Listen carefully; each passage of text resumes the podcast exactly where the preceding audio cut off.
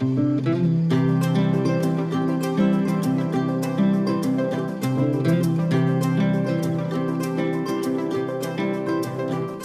¿Cómo les va? Muy buenas noches. Otra vez estamos aquí en Cuento con vos hasta la una de la mañana compartiendo este espacio mm, maravilloso, ¿eh? tratando de conocer las historias de muchas personas. Y mm, voy a introducir rápido a nuestro entrevistado porque sé que está muy ocupado todo el tiempo. Y pensaba en estos últimos días en distintas situaciones que, nos, que me han tocado vivir y que nos tocan vivir a, a todos nosotros. ¿Vieron cuando ustedes sacan una consulta en el médico que muchas veces es un médico de toda la vida?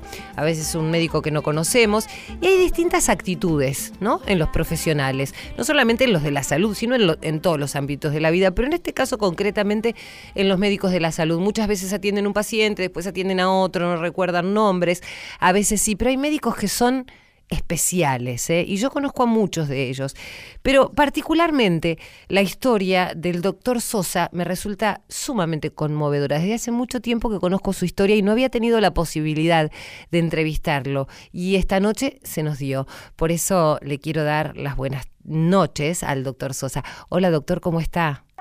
¿Cómo le va? ¿Qué dice? ¿Me escucha bien? Perfectamente, y escucha ahí a sus pacientitos que están dando vueltas, ¿no? Ah, sí, están acá, que están acá, están acá mis, mis, mis pacientitos todavía. Bueno, dígales que está hablando en una radio, que después vamos a hablar con ellos. Si quieren salir en la radio, no tenemos ningún problema, que pueden Acá me salir. dicen que estamos hablando en una radio y que no podemos, ¿está bien? Sí, sí, ellos pueden salir después en la radio. Si me quieren saludar, los saludamos por acá por Radio Nacional, porque los escuchan en todo el país. Sí, pero me parece que el chupete les impide eh, Ah. ciertas cosas, ¿no? Bueno. Cualquier cosa le, decimos a la madre que manda un saludo. Ay, Manda un saludo, madre de Radio Nacional. Hola a toda Radio Nacional. Hola. Con Rubén, que es un genio. Bueno, dejo, listo. Bueno, empezar a decir. No, estaba buenísimo lo que venía diciendo, ¿eh? bueno, pero... Sí, eh, no, no, para mí Rubén es, eh, no solo mi estudiante de mis hijos, sino es un psicólogo también. Mi la verdad que uno viene con un problema y él te dice, ¿y vos, cómo estás? Y que te atienda la madre también es un servicio completo. te lo digo. Me encanta. ¿Cómo te llamas? ¿Cómo se llama la mamá? Carolina. Carolina. ¿Y, y qué, qué? ¿Estás ahí con tu chiquitín con chupete? ¿Qué Con pasó? los dos. Los de dos. cuatro y dos años. Ay. Y la verán de neumonía y el chiquito estamos en veremos todavía. Ah, Pero bueno. siempre él siempre nos atiende el celular, la verdad que de verdad que es un profesional y una buena persona que es fundamental. Bueno, qué lindo, ¿eh? Cuánta humanidad. Bueno, gracias. sí. Te No, mando un beso. favor. Pasame con Los Rubén. que, que hagan la entrevista. Bueno, un beso. Bueno, después le pago esta madre lo que habíamos quedado, ¿sabes? Sí, claro, claro. En vez de pagarte Es la una- consulta a vos, Es este- un acting, no, es un acting, no sí. bueno, contame. Rubén, ¿qué bueno, eh, hablaba de eso, ¿no? De, de mm, muchas veces nos ha pasado, ¿viste? Que vamos al médico y por ahí, bueno, sí, señora, ya está rápido, no me, no, no, no. Mucha, muchos médicos no tienen mucha gana que le preguntes cosas, pero yo sé que vos sos muy especial, que naciste em, eh, aquí en la ciudad de Buenos Aires y que tu familia eh, ha sido una familia humilde y desde muy chiquito supiste que querías ser médico y ocuparte de los más pequeños también, o por lo menos sabía que tus manos iban a curar. Contame el trabajo que haces, ¿por qué te dedicas tanto a estas familias? ¿Por qué decidiste organizar estas barrileteadas? Bueno, a ver, a ver, ¿por dónde arranco? Por donde quieras. Eh, por- podríamos, podríamos decir que eh, yo no, no concibo que una que la relación médica médico-paciente termine en una en una receta, ¿no? Me, me parece ho- horroroso eso. Más el pediatra. Eh, si uno estudia tanto como para terminar en eso, mm, me, me parece que, que no es así. ¿Será, será que tuve algunos maestros como Paco Maglio, que era infectólogo y antropólogo, y él me decía, Rubén, este, vos no tenés que estar al lado del paciente, sino del lado del paciente, eh, y que la cuestión de la medicina está entre la biología y la biografía del paciente. Entonces, eh, quizá ti- tiene, tiene, tenga que ver con, con una mirada más antropológica, Ujú. ¿no? Quizá tiene que ver con eso. Y además disfruto mucho más así, relajado, eh, atendiendo, preguntándole, involucrándome con sus cosas, con sus historias, de repente, eh, si están internados, de ir a verlos, este, eh, es una, una forma relajada de, de, de- de ver las cosas. Además es una Y forma de que- vida, ¿no? No es solamente un trabajo, sino es tu forma de vida. Sí, este, eh, Facundo Cabral, no sé si te acordás que decía que el que trabaja en lo que no le gusta igual es un desocupado, ¿no? Eh, yo trabajo en, algo que me encanta, que me da mucho placer, eh, y sinceramente lo digo, no es, un, no es una pose, ¿no? Yo, yo realmente soy muy feliz con lo que hago, entonces este, no es que sufro. Y desde hace un tiempo a esta parte, digamos un, más de un cuarto de siglo, eh, cuando yo estaba en la vieja sala 7 de la Casa Cuna, yo hace 34 años que soy médico ahí de la Casa Cuna, de la querida Casa Cuna, de ese hospital maravilloso. Es divino, es, divino. He, ido a menudo y es divino, es divino. Ese, ese hospital es mi, novia, yo lo, lo, lo adoro, 236 años al servicio de la infancia más mm. desvalida. Vos fíjate que fue fue eh, inaugurado, digamos, el 7 de agosto de 1779 ese hospital, por orden del virrey Bertiz. La patria no existía, ¿entendés? Entonces, eh, y, y, tomó a chicos que estaban este, abandonados, y ese es el espíritu y la mística de la casa cuna. Así que yo estaba en esa sala 7 y yo me preguntaba, este chico que tiene una meningitis, este chico que tiene una hepatitis viral aguda, el, que tiene una neumonía con derrame, ¿cómo es sano este pibe? Esa era tu pregunta. Claro. ¿Cómo es sano este chico? Entonces digo, bueno, algún día me gustaría reunirme con mis pacientes en salud. Y un día, una cuestión anecdótica, cruzando el, puente Puyredón de, de Constitución a, a Avellaneda, vi un barrilete me acordé del barrilete que había hecho mi padre alguna vez mm. y dije, ¿por qué no un barrilete? Y bueno, la primera barrileteada fueron en el año 92, 93, fueron 60 pacientes y en las últimas fueron más de 6.000 familias las que se reúnen, ¿no? Este, a remontar barriletes, que no es poca cosa jugar, pero yo aprovecho en ese momento a bajar líneas de promoción y protección de la salud. Así, en estos años, por ejemplo, cada chico trajo un árbol y plantamos 4.000 árboles. 6.000, perdón, 6.000 árboles en, en, un par de años, en distintas jornadas. Así de repente se me ocurrió hacer lo que se llamó la Cruz del Sur de la Educación y juntamos 100.000 libros en tres años y los distribuimos en cuatro puntos cardinales. Uno está en Misión La Paz, una biblioteca en Misión La Paz, la otra en Calingasta, en el otro extremo este, en Villa Paranacito, en el extremo este, y en los antiguos en el extremo sur. Y el mensaje, siempre hay un metamensaje para, para los chicos, ¿no? Sin educación no tiene sentido. La educación y la salud pública es el último girón de dignidad que tiene un país. Claro. si nosotros perdemos, si nosotros perdemos la salud y si nosotros perdemos la educación, el país se va a disolver como cuando se inauguró la Casa Cuna en el 1779. Mm. Bueno, eso al menos lo que yo creo. Eh, y también, bueno, te podría contar muchas cosas, porque, pero preferiría, más que contarte de lo que hice, que es aplaudirse frente al espejo, eh, eh, me gustaría contarte lo que vamos a hacer. Sí, claro. Tomar este tiempo, tomar este tiempo para lo que estoy haciendo. Lo que estamos haciendo con, un, con miles y miles de familias que están dispersas en todo el país, tuve la oportunidad de estar en un programa de, televisión que tenía un rating bastante grande y, pude expresar esto y bueno, todos los padres de los niños con condición del espectro autista están en este momento organizando, yo formando parte como un soldado, ¿no? Más de, de, esta movida. gesta, de esta casi una gesta, de, remontar barriletes azules, que es el color del autismo en todo el país. Así que yo, yo les pido a los que están escuchando, si tienen hijos eh, con la condición del espectro autista, porque no es una enfermedad, que eso es una cosa que habría que aclararla. Sino que es una condición, ¿no? Es una condición, es una condición, no es una enfermedad. Es como decir que un chico con síndrome de Down está enfermo. Es una condición. Eh, y esta condición se puede transformar en un trastorno cuando la sociedad no lo incluye, un trastorno cuando la maestra dice que tiene que cambiar de, de, sala, puede ser un trastorno cuando no se lo entiende y, o se le retarda en el diagnóstico, eh, cuando el sistema de salud que hace bastante agua con este diagnóstico eh, y, no, no, está a la altura del diagnóstico precoz. Entonces se me ocurrió hacer una barrileteada en todo el país, una barrileteada nacional que ya están en todos los puntos del país, yo aprovecho que esta radio se escucha en, en, todos lados, Rubén, en, hasta en los pueblos más lejanos de la ciudad de Buenos Aires. Bueno, a esos pueblos más lejanos yo les quiero decir que no están solos, que hay un montón de padres que están este, bregando por tres cosas, tres cosas, solamente estas tres cosas. Primero, diagnóstico precoz antes de los 18 meses. Hay formas de diagnosticar. ¿Por qué es importante? Porque si vos lo diagnosticás lo podés, lo, podés tratar mejor. Claro. Las terapias son más efectivas. Cuando un chico tiene 6 años y tiene la condición del espectro autista, se estructura su cerebro, ya no tiene la plasticidad que tiene cuando tienen una edad más pequeña. Eh, esa es una cosa, diagnóstico precoz. La segunda, se legisló una ley, la 27.043, pero nunca se reglamentó y los fondos no van para que estos chicos, los padres no tengan que andar peregrinando y pidiéndole como por favor a las obras sociales que a veces no son ni obras ni son sociales, ¿no? Este en, este en este accionar, para que estén todas en el PMO, para que no tengan que pedir por favor las terapias. Entonces, piden que se regule la ley 27.043. Que ya está legislada.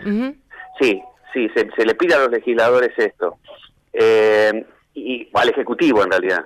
Y la otra es la inclusión, cambiarle el chip a la sociedad en la cabeza, de que estos chicos, que, se pueda hacer una sociedad amable e inclusiva, simplemente sabiendo, por ejemplo, te doy un ejemplo, mm. si, si la gran cantidad de chicos en, en Navidad se golpean la cabeza contra la pared porque no toleran los ruidos de los cohetes, ¿por qué no hacer pirotecnia cero? Mm.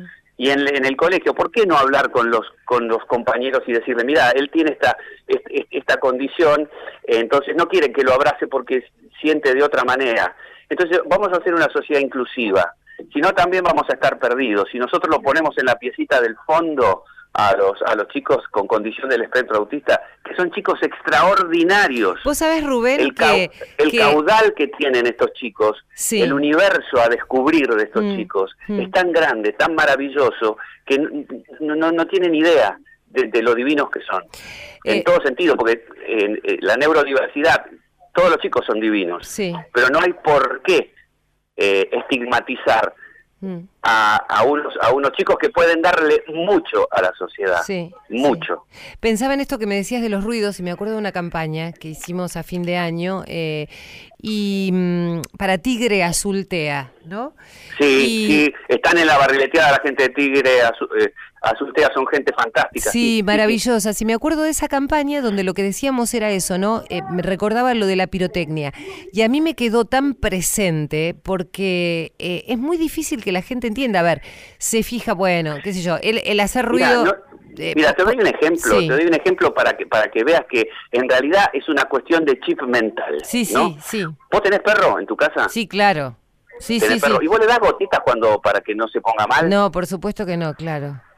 Sí. Eh, a, los perros sí se los protege contra el ruido, pobrecito, este, ponelo, no le, no, no le, eh, dale las gotitas que dio el veterinario porque se pone como loco, porque el, el, No, no, es que yo no soy partidaria ni, ni del ruido ni, ni de darle gotitas, ni de ninguna de las dos cosas. Creo que directamente cuando hay un perro hay que, protegerlo, ¿no? Como un niño. bueno, bueno, salvando grandes siderales distancias, esto tendría que ser exactamente lo mismo. Por supuesto, a veces se hace más por un animal. Un ejemplo De, las múltiples aristras de un multidodecaedro mm. que, que podríamos estar hablando horas. Pero básicamente, yo aprovecho este aire que vos gentilmente me das, que vos pones una mirada en este espacio que por otro lado es un espacio donde nada se compra y nada se vende. Mm. Nosotros, yo nunca permití ningún tipo de donación, no tengo una fundación, soy yo solito con mi alma y, mis pacientes, mm. nada más. Eh, tampoco tenemos ninguna bandería política, ni religiosa, ni nada por el estilo. Es un médico pediatra que se reúne a remontar barriletes con sus pacientes y mm. de paso le baja una línea de promoción y protección de la salud. Este año, este año es esto, es diagnóstico precoz, para los chicos con la condición del espectro autista. Chicos que a lo mejor ahora no se sabe que están con, con, la condición del espectro. Reglamentación de la ley. Y la inclusión, empezar a trabajar esto. Sí. Entonces yo tengo, yo tengo un sueño de que el 28 de octubre, a eso de las 3 de la tarde, se empiecen a elevar barriletes azules en todo el territorio nacional. Así que les pido que, que, que nos ayuden. Yo les dejo un mail eh, o, o un celular. Sí, no- ya, tengo ya, ya, danos todos los datos, Rubén. Rubén Sosa, arroba gmail punto com. esperá que estoy anotando, ¿eh? Rubén Sosa, arroba gmail. Punto com, o un teléfono que es 155 sí, 728 sí, 6063. Perfecto. Vos es que O, pensaba lo que... o si no entran Sí. a la página, yo como yo no no no yo, yo soy soy un, hombre medio feliz porque no tengo Facebook. Este, eh, puede- pero hay una página de Facebook Sí. que, que es así, bajo un cielo azul se llama, es preciosa la página. Bajo un Eh, cielo por- azul. de fe- sí, bajo un cielo azul, que es mucho más fácil de entrar y ahí se pueden enterar Ajá. y pueden formar parte de los grupos de WhatsApp. Se han Sí. organizado por regiones. Sí. Hay Y- una región del noroeste, una ¿Cuánta de compañía que, que- que- eh, a ver, eh, em, lo que hablábamos recién, ¿no? Por supuesto Sí. que yo soy amante de los de las mascotas, este, y protejo a mis propias mascotas, pero es verdad lo que vos decís, está buenísimo hacer las campañas que hace todo el mundo por las mascotas, pero a veces los protegemos más que a los propios chicos que tienen esta condición, y está buenísimo Claro, lo lo que vos decís de concientizar, este, porque vos no sabés qué acompañados se sienten los papás y las familias frente a una sociedad que, como vos decís, por ahí no tiene eh, mucho conocimiento del perjuicio que le puede causar. Nada, esto, el ruido de la pirotecnia, ¿no? A veces uno no, No, tiene no, de una vez por todas, de una vez por todas hay que visibilizar, Claro. hay que visibilizar a los a los chicos con la condición del espectro autista. Mm. Ellos tienen mucho, mucho para dar a la sociedad, mucho para dar, pero también hay que crear un plafón para que eso suceda. Si no hay un plafón para esto, eh, vamos vamos a fracasar como sociedad, porque eh, nos van a bochar en ternura, ¿viste? Nos van a nos van a poner un cero en ternura a la sociedad y eso es lo que no puede pasar. Eh, ¿Cómo vos decías eh, respecto del diagnóstico precoz, Rubén, eh, ya que te ocupás y que sabés tanto del tema? eh, No, ¿cómo- yo no sé tanto del tema, soy un médico como cualquier Bueno, otro. pero dentro del no, diagnóstico no, no, precoz- No soy un especialista tampoco en esto, hay gente que sabe muchísimo de esto, pero en el diagnóstico precoz te digo lo que hay que a lo que hay que mirar, creo que ahí Mm. va la pregunta tuya, ¿no? Sí, sí, sí, Bueno, claro. Si un chico de 18 meses no habla, Ujú. Si tiene 18 meses y todavía no dijo una palabra, Sí. no le crea al pediatra cuando le dice ya va a hablar. Claro. ¿Está bien? O cada nene tiene sus tiempos. Li- No, mentira. Esperemos. No, ya va a hablar. Einstein habló a los tres años y medio. Pavadas, Mm, pavadas. No. sí. Si a un chico se lo llama por su nombre y no se da vuelta y no contesta, Mm, también cuidado con eso. Con esas dos cosas solas, Sí. Yo estoy hecho. Uno Hay puede- un montón de cosas más. Ya es Hay motivo un para una consulta. Eh, Rubén, eh, ¿por qué decidiste acompañar más allá de tus maestros? Porque evidentemente esto ya es algo que traes con vos. Justamente estaba hablando desde de un médico, de un, de un neurocientífico que decía que a veces la solidaridad viene con uno, ¿no? Que se puede aprender, pero en general viene con uno. Vos me decís por, por, qué, por qué ejerzo la medicina de esta manera. Sí. Porque no concibo otra. Mm, Porque yo creo que es la, es la, la única manera. mm, No hay, no hay otra. No hay otra forma. Si yo solamente, yo te, hago una explicación breve como para ir cerrando. Los griegos decían que nosotros tenemos, los médicos tenemos dos cosas. Una era el tecné y el otro era el medeos. mm, Una era el tecné y el otro era el medeos. El tecné es todo lo que yo sé de, de data. El sodio tiene que ser de 145, la glucosa de 100, la tensión arterial tiene que ser de 120, 80, no debe pasar, hipertensión ya por arriba de 95, un niño de 4 años tiene que medir un metro, todo eso es, y podría así enumerar días hablando del, tec, del tecné. Eso es la técnica. Y la otra es el medeos, que es la relación médico-paciente. Esa cosa única, esa cosa única que solamente tiene el, ese, ese encuentro de dos necesidades que es cuando se encuentra un paciente con un, con un médico. Y nosotros no nos llamamos técnicos, nosotros nos llamamos médicos por aquel medeo de los griegos. claro. Si no hay medeos, somos solamente técnicos. Y creo que uno no estudia tantos años como para ser un técnico en algo, más en una cosa que tiene que ver con la humanidad. La humanidad en el verdadero sentido de la palabra. Y con sanar, no ¿no? concibo, no, no, no concibo el, el- no concibo el, el tecné sin el medeos de los griegos. No sé si me expliqué. Sí, absolutamente. Eh, y te voy a hacer una pregunta que mm, seguramente, por lo que me decís, me vas a poder responder. ¿Crees que este vínculo entre el médico y el paciente, de acuerdo a cómo se dé, puede modificar un diagnóstico? Pero totalmente. Y un pronóstico. Pero totalmente. No, no, no. Si yo estoy atento, puedo hacer mejores diagnósticos. ¿Y un pronóstico? pero yo te, hago, te digo, te digo algo. El pronóstico, por supuesto. Si yo diagnostico a un chico de 18 meses y, y mientras tanto lo dejo pasar a los cuatro años, imagínate todo ese tiempo que se perdió. Mm. Prevenir es no tener que curar. Uno habitualmente va atrás de las enfermedades. Tenemos que ir adelante de las enfermedades. Sí. Por supuesto. ¿Sabes cuándo aprendí de autismo yo? ¿Cuándo? A mí no me lo enseñó la facultad. Y lo digo con mucho dolor. Y tampoco me lo enseñó cuando hice la especialidad. Mm. La cantidad de horas cátedra que se le dedica al autismo mm. es nada con respecto a uno en 58 chicos que nacen en este momento, en, eh, que es más o menos las estadísticas que están manejando los que saben.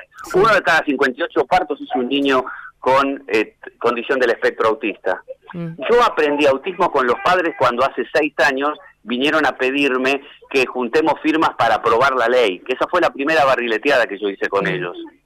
Y entonces al, al escuchar sus historias, al escuchar que el pediatra le decía ya va a hablar, quédese tranquila, tiene tres años pero ya va a hablar, eh, no, no se preocupe, este, es caprichoso, mm. quédese tranquila, usted es primeriza, bueno, todas esas cosas, yo aprendí autismo ahí y no en la facultad. Yo aprendí autismo de los padres de los chicos con la condición del espectro autista, mm. que son seres luchadores, héroes excepcionales, no te puedo explicar lo que son esos padres. Mm. Qué, qué, qué, maravilla de, eh, de, de, héroes que son. Los superhéroes no son ni Batman ni Superman, son estos padres. Y los padres de los chicos con eh, discapacidad. Pues Esos son los verdaderos héroes. Eh, cuando mencionaste al Hospital Pedro de Lizalde, ex Casa Cuna, no hace mucho estuve ahí haciendo una nota precisamente con, con Música para el Alma, de ahí conozco a toda la gente de Música para el Alma, y con Jorge, con Jorge Contegni de Sacuna Cuenteros, que habitualmente viene al programa, y vi eh, precisamente eso, ¿no? Cómo los vestían de superhéroes a los chicos y me llamaba la atención porque eran chicos que estaban en un proceso de quimioterapia, etcétera. Y me pareció... Son los verdaderos héroes ellos. Sí. Ellos son los verdaderos héroes. Mm. Los pacientes, los chicos que ponen el brazo para que le saquen sangre, para que le pongan la quimio. Mm. Esos son los héroes, no los busquen en otro lado. Por eso hay que cuidarlos. Y no es una, una pose, una, una cosa eh, demagógica lo que te digo, es de derecho humano. Mm. No sé, podría hablarte mucho tiempo. Rubén, eh, ¿en la facultad te forman para ser así? No. Si, si, si tengo que dar una respuesta, no. Parecería que hubiera poco tiempo y que todo es tecné. Mm. Eh, lo que te forma después es eh, son maestros, gente que realmente te diga, no, mira, pibe, la cosa es así, eh, interrogar de esta manera. Los mm. maestros, yo tuve muchos, gracias a Dios, tuve a Pablo Croce, a, Luis Guayé, eh, eh, a Paco Maglio, eh, pero también me acerqué a ellos, ¿no? Para, para, para poder aprender. Mm. Yo estuve siempre mendigando conocimientos en mi formación y, mirar a, a, quien no me quería parecer. Mm. eso, eso también lo va aprendiendo, pero a la universidad le falta mucho como para poder formar en sensibilidad y de, y de ponerse en el lugar del otro. Sí, bueno, eh, eh, de eso se trata, ¿no? Pero de eso se trata la vida, me parece, ¿no? De ponerse en el lugar del otro. Este, todo el tiempo, más allá del lugar que ocupe cada uno. En tu caso como médico es fundamental y pensaba cuántos médicos jóvenes deben querer trabajar al lado tuyo para aprender de estas cuestiones, ¿no? Sobre todo cuando estamos hablando de niños y de padres que a veces eh, se desesperan eh, frente a una situación o frente a un diagnóstico complejo, ¿no? Qué distinto que es que alguien te dé la mano y te acompañe en este proceso a transitarlo solo. Sí, em, em, eh, para mí es, mejor. El compromiso hace bien. Están equivocados aquellos que no se quieren comprometer. Creo que, que, la cosa pasa por ahí. no sé, es tan simple que, me, me cuesta explicártelo. No, no, es que quiero que me lo expliques. Es muy lo que estoy diciendo. Es casi, casi una verdad de perogrullo, pero no se da. Mm. No se mm. da. Mm. Pero bueno, ahí estamos. Sí. Bueno, ojalá. Bueno, vos no te yo te dejo, vos no te enojas. ¿no? no, al contrario, mira, pensábamos hablar mucho menos y sin embargo fue tan placentero. Rubén Omar Sosa, muchísimas gracias por esto que haces por todos nosotros y sobre todo por nuestros chicos y la barrileteada. Entonces, el 28 de octubre. 28, 28 de octubre. Yo, a toda la gente que me está escuchando, no que los que tengan eh, niños con condición del espectro autista, porque a lo mm. mejor mm. esa familia que cree que no tiene, en ese mm. chico de dos, tres, cuatro meses que tiene en brazos, a lo mejor sí es un chico con una condición del espectro autista y no lo sabe. Sí.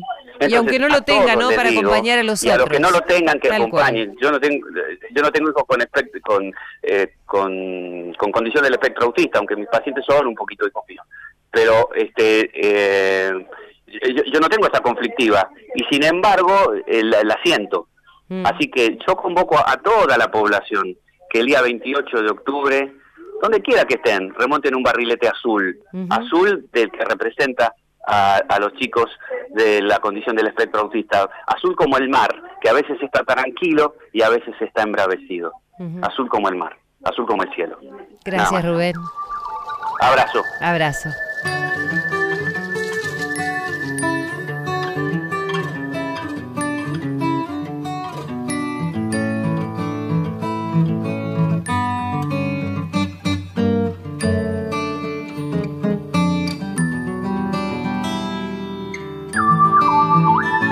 Barrilete de colores que se mece, que se ofrece, que se escapa con el viento y que está en cada momento suspendido como ola en el aire con su cola y que gira, viene y va. Me saluda a mí al pasar. Vuela, vuela, barrilete de colores. Sé la vida, sé la música y amores regálame un poquito de aire fresco y que siembre en mi alma luz y flores.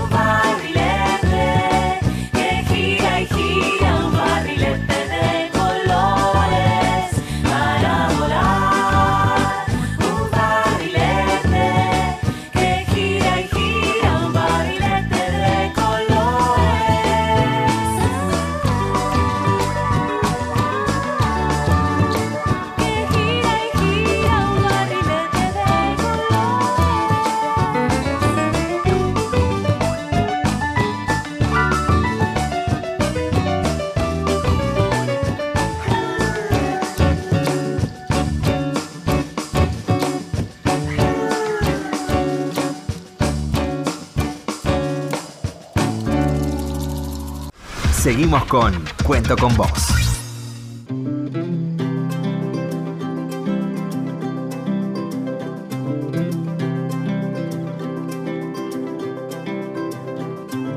Yo disfruto de esta vida que me ha tocado en suerte. A esta tierra le prometo gozar hasta que me ausente.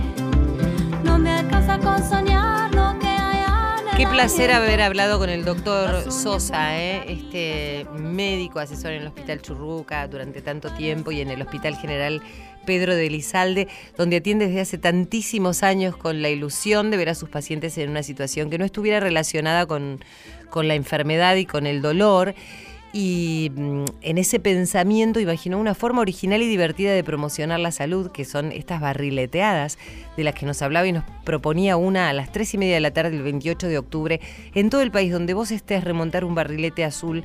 En este caso, el mensaje de esta oportunidad es tener en cuenta a todas aquellas personas que tienen algún familiar o, alguien con autismo eh, para poder incluir eh, a todos aquellos chiquitos de esta condición y poder tomar las decisiones justas, adecuadas, como cuando te hablamos de la pirotecnia, de todo lo que afecta, es un detalle nada más, pero hay muchísimas cosas que se pueden hacer para tomar conciencia de lo que le pasa a los otros, ¿no?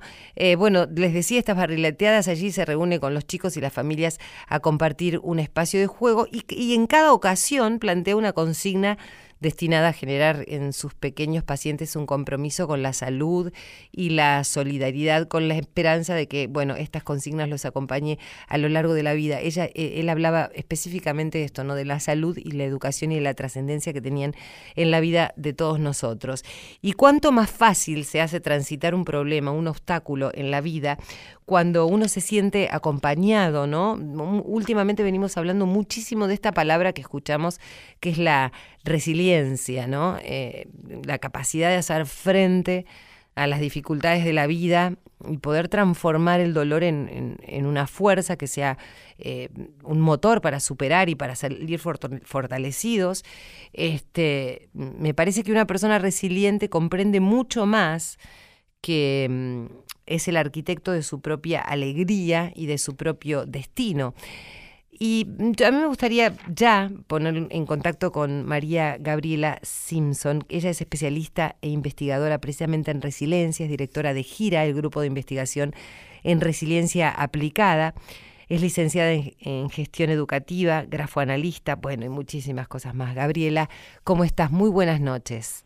Hola, buenas noches María, un gusto volver a encontrarnos y, y poder mm, volver a conversar, ¿no? Sobre esto que, que en realidad nos reúne a todos como condición humana, ¿no? Absolutamente. Contame otra vez para todas aquellas personas que, que no te conocen, eh, ¿de qué se trata Gira, este grupo de investigación en resiliencia aplicada?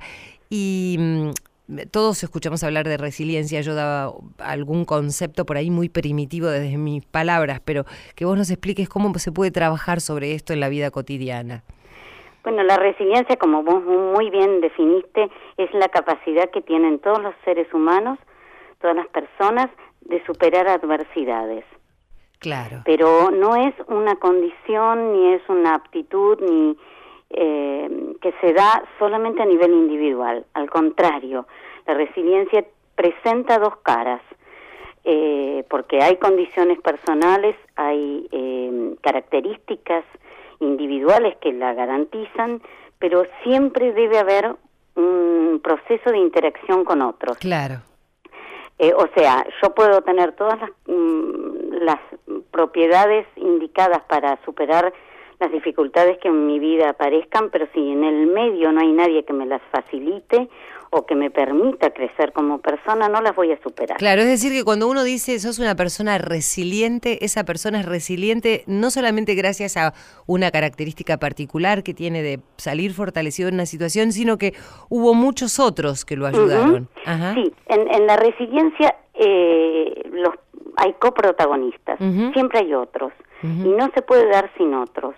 ¿no? Eh, y aparte mm, nosotros utilizamos el, el, verbo, bueno, en inglés ser y estar es el mismo, pero nosotros los debemos diferenciar, porque lo mágico de la resiliencia es que es mm, el verbo indicado para, para conjugarla es estar.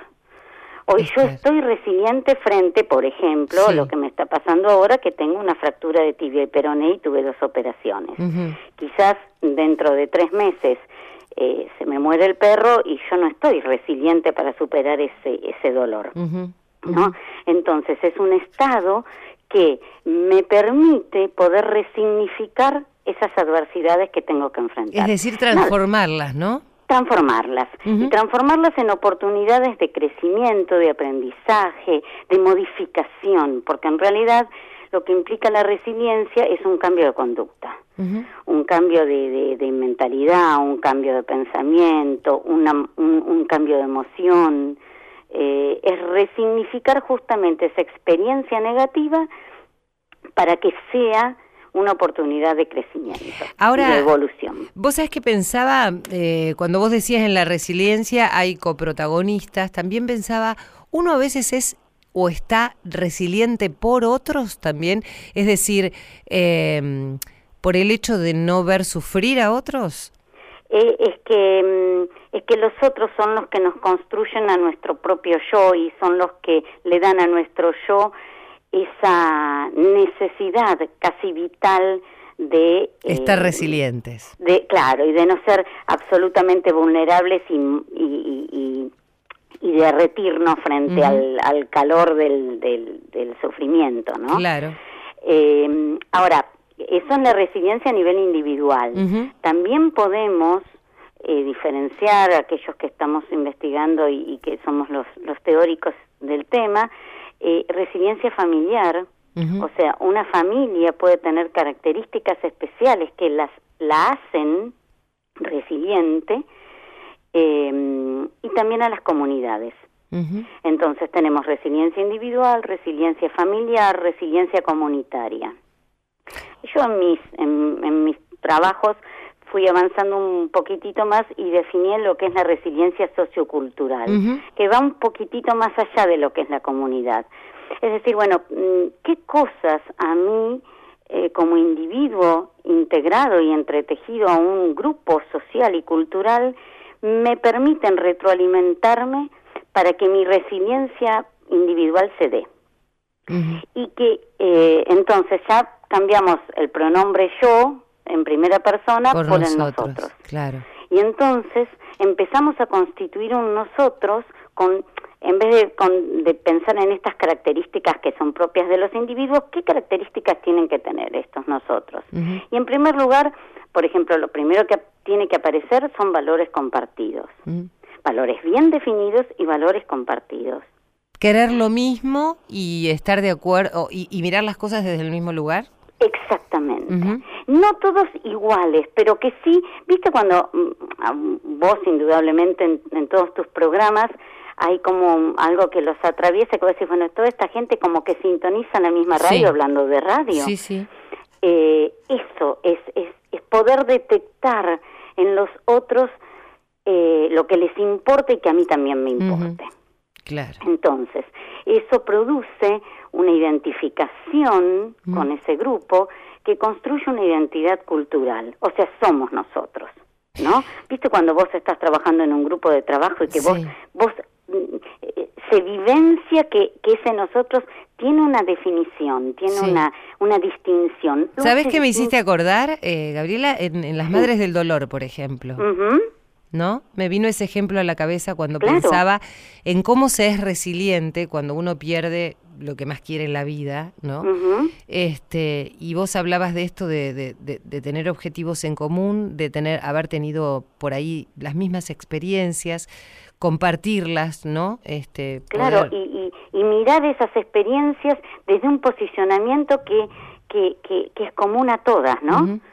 Y que, y que te permite decir, bueno, estas son madres del dolor. Hmm. Eh, eso produce una identidad que también produce una, lo que llamamos una energía cultural que se transmuta, que se transmite y que, que eh, cuando se da en un lugar físico, qué sé yo, cuando vos entras a un lugar que, que es el, la, sede o, el, o el, el, lugar físico de una institución, vos entras y sabés como que ahí se respira un aire especial. Eh, eso pertenece a esa energía cultural que se genera. Y también otras las características que van a provocar que, que se nosotros pueda decir estamos resilientes, nosotros somos, nosotros estamos, nosotros podemos, mm. nosotros tenemos y nosotros hacemos. Eh, son otras características como por ejemplo la capacidad de comunicación y expresión. Eh, un, grupo, una sociedad, una comunidad que pierde canales de expresión y de comunicación eh, le va a costar muchísimo más estar resiliente. Claro, la soledad seguramente es todo lo contrario a la posibilidad de estar resiliente, ¿no? Claro, claro. Por eso las dictaduras lo primero que, que, mm, que coartan es la posibilidad de comunicación. Sí porque eh, en, ese aislamiento vos no podés estar resiliente con otros. Claro. Así te encontrás con los otros. Y también la salud comunitaria, por supuesto, el humor social mm. como valor común. Viste que vos decís, bueno, nos reímos y nos podemos reír de lo mismo que nos pasa. Sí. Sí. Eh, para aliviar ese, ese, ese, ese ese equipaje tan pesado. ¿Y también para estar resiliente es importante ponerse en los zapatos del otro? Es que eh, cuando yo establezco con el otro, hay una figura en resiliencia que es muy importante, que es el tutor de resiliencia. ¿Mm? El tutor de resiliencia, como el tutor del el palito que le ponemos al árbol. Sí, es el sostén, ¿no? Bueno, es ese, cuando plantamos el arbolito, el tutor mm, parece más alto, y, es mucho más firme. Y está un poquitito separado, ¿viste? Vos no lo pegás al árbol y no, no, no crece pegado al árbol. Mm. Tiene cierta distancia, pero tienen que tener también cierta empatía. Ese, ese otro que va a generar en mí la seguridad y la confianza de que yo puedo, mm.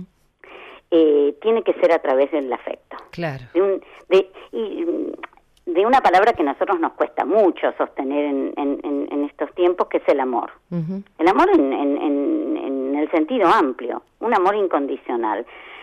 ¿Y por qué crees que, tiene que ver con los tiempos, la dificultad de sostener el amor?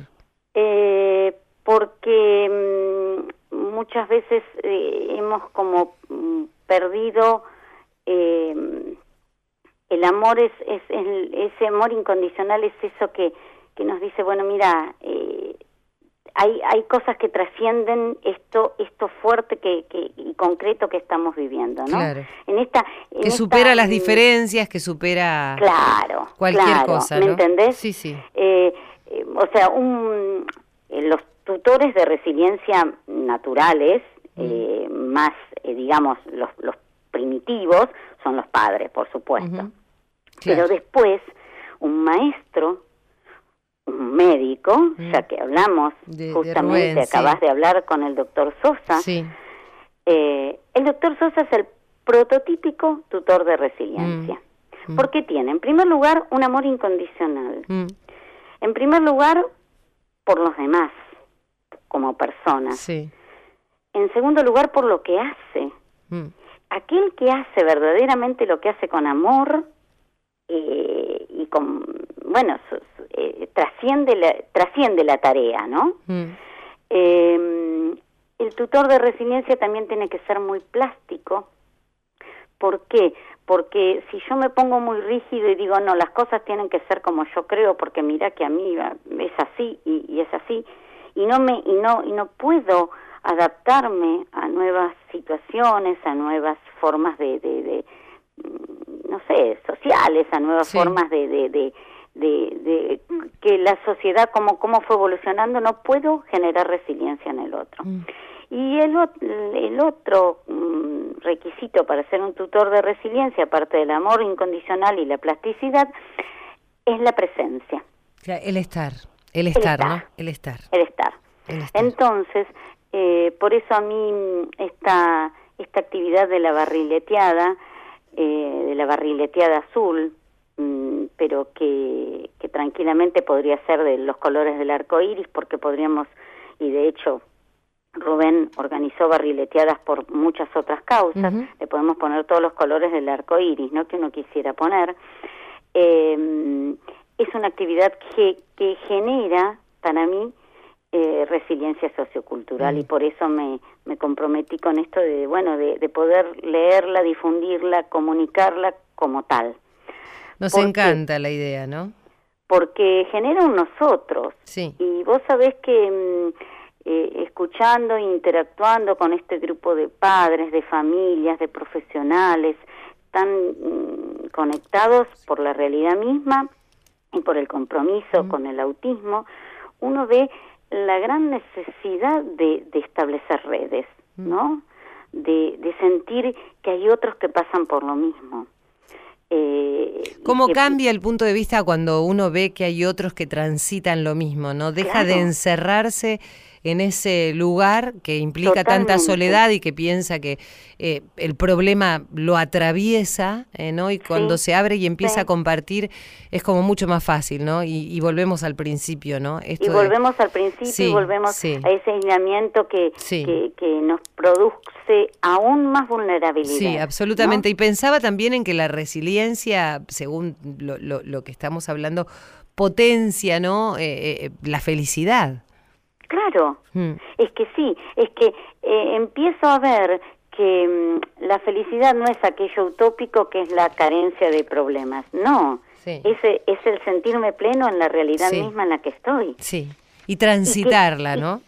claro, y que siempre va a haber un otro y que ese otro que vos hablabas mm, recién y que decías, bueno, qué, qué empatía, qué vínculo tiene que tener. Eh, yo preciso del otro y el otro precisa de mí mm. y yo tengo algo que el otro precisa y se lo puedo dar, ¿no? Entonces ahí es donde empieza a aparecer este amor incondicional que va más allá de, de, de lugares, porque de hecho eh, estamos vivenciando la organización de la barrileteada en distintos puntos y en distintas con distintas características y con y con y con con grupos en los cuales no importa mm. ni tu posicionamiento religioso, ni político, ni no, nada. seguro. Además, en, estas cuestiones de, tratar de generar empatía y, poder acompañar a estos papás, a estos grupos, a estos chicos, a estos médicos, a toda la gente que trabaja por los otros, pensaba que eh, muchas veces el que da, a veces es el que más necesita. ¿No? Claro. Por este intercambio del que vos hablabas, ¿no? Todo lo que uno puede dar y todo lo que puede recibir de los otros. La resiliencia va a implicar ese proceso de interacción. tal cual, tal cual. Ese proceso de interacción que es dinámico. Y, y yo, viste, eh, en función de, de, todas las cuestiones personales que uno tiene que atravesar, sí. vos sabés que cuando uno va a la sala de que, que dirige el doctor Sosa en Casacuna, es una sala eh, que tiene las paredes y los techos pintados. Pintados con dibujos y con barriletes y con distintos temas. Y vos decís, ahí es donde te das cuenta que, que en algún punto nos sentimos vulnerables y necesitamos de ese otro que, que, que, que me limpie, que me lave como el enfermero, que me cure como el médico. Sí. Eh, y que y, así va como trascendiendo, ¿no? La mm. cosa y, y decir, bueno, yo papá de un nene que está en condición de autismo y me siento sola y me enfrento con este, bueno, pues hay otros. Seguro, seguro.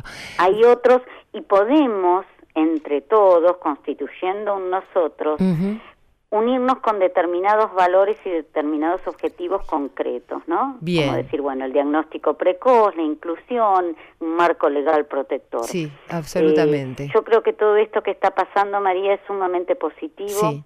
Y, es, y, probablemente sea un momento también de inflexión, ¿no? Para que tomemos conciencia de tantas cosas mientras lo sigamos divulgando. Gabriela, te agradezco muchísimo esta comunicación otra vez con nosotros. Este, bueno, siempre este espacio está a disposición. Te mando un abrazo fuerte un abrazo muchas enorme, María, y bueno, muchas, muchas, muchas gracias y felicitaciones por, por tu tarea que también es generadora de resiliencia. Gracias, un abrazo fuerte. Un abrazo enorme. Recuérdame Hoy me tengo que ir, mi amor. Recuérdame. No llores, por favor. Te llevo en mi corazón y cerca me tendrás. Yo te cantaré, soñando en regresar. Recuérdame. Aunque tengo que emigrar. Recuérdame. Si mi guitarra oyes llorar.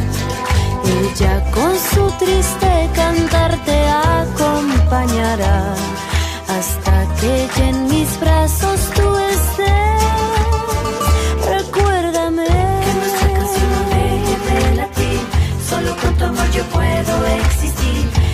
nuestra canción no deje de latir, solo con tu amor yo puedo. Recuérdame, si en tu mente vivo estoy. Recuérdame,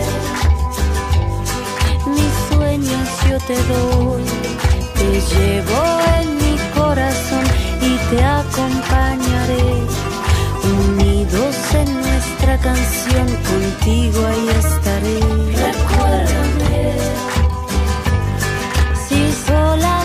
Recuérdame, y mi cantar te irá a abrazar. Aún en la distancia nunca vayas a olvidar que yo contigo siempre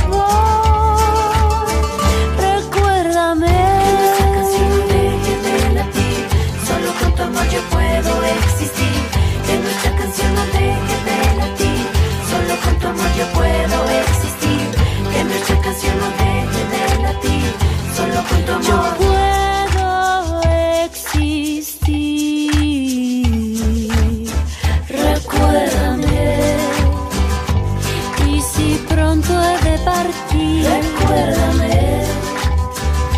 Nuestro amor ha de vivir. Y yo con este triste canto te acompañaré.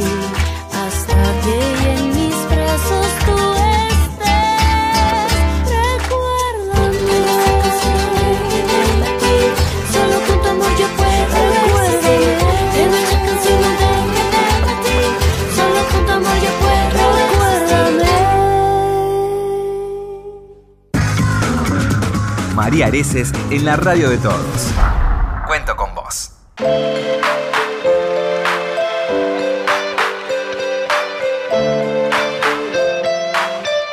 Bueno, y parece que de eso se trata, ¿no? De que los otros estén presentes en nuestra vida, de que nos acompañen, de que estén transitando el camino con nosotros. Esa es una de las condiciones básicas para estar resilientes, para poder eh, sortear airosos las situaciones de la vida e inclusive poder transformarlas en algo positivo, pese al dolor, pese a la dificultad, pese a la adversidad.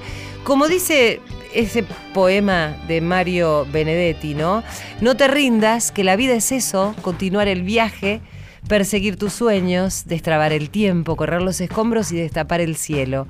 No te rindas, por favor, no cedas, aunque el frío queme, aunque el miedo muerda, aunque el sol se esconda y se calle el viento, aún hay fuego en tu alma, aún hay vida en tus sueños, porque la vida es tuya y tuyo también el deseo, porque lo has querido y porque te quiero. Porque existe el vino y el amor, es cierto, porque no hay heridas que no cure el tiempo, abrir las puertas, quitar los cerrojos, abandonar las murallas que te protegieron.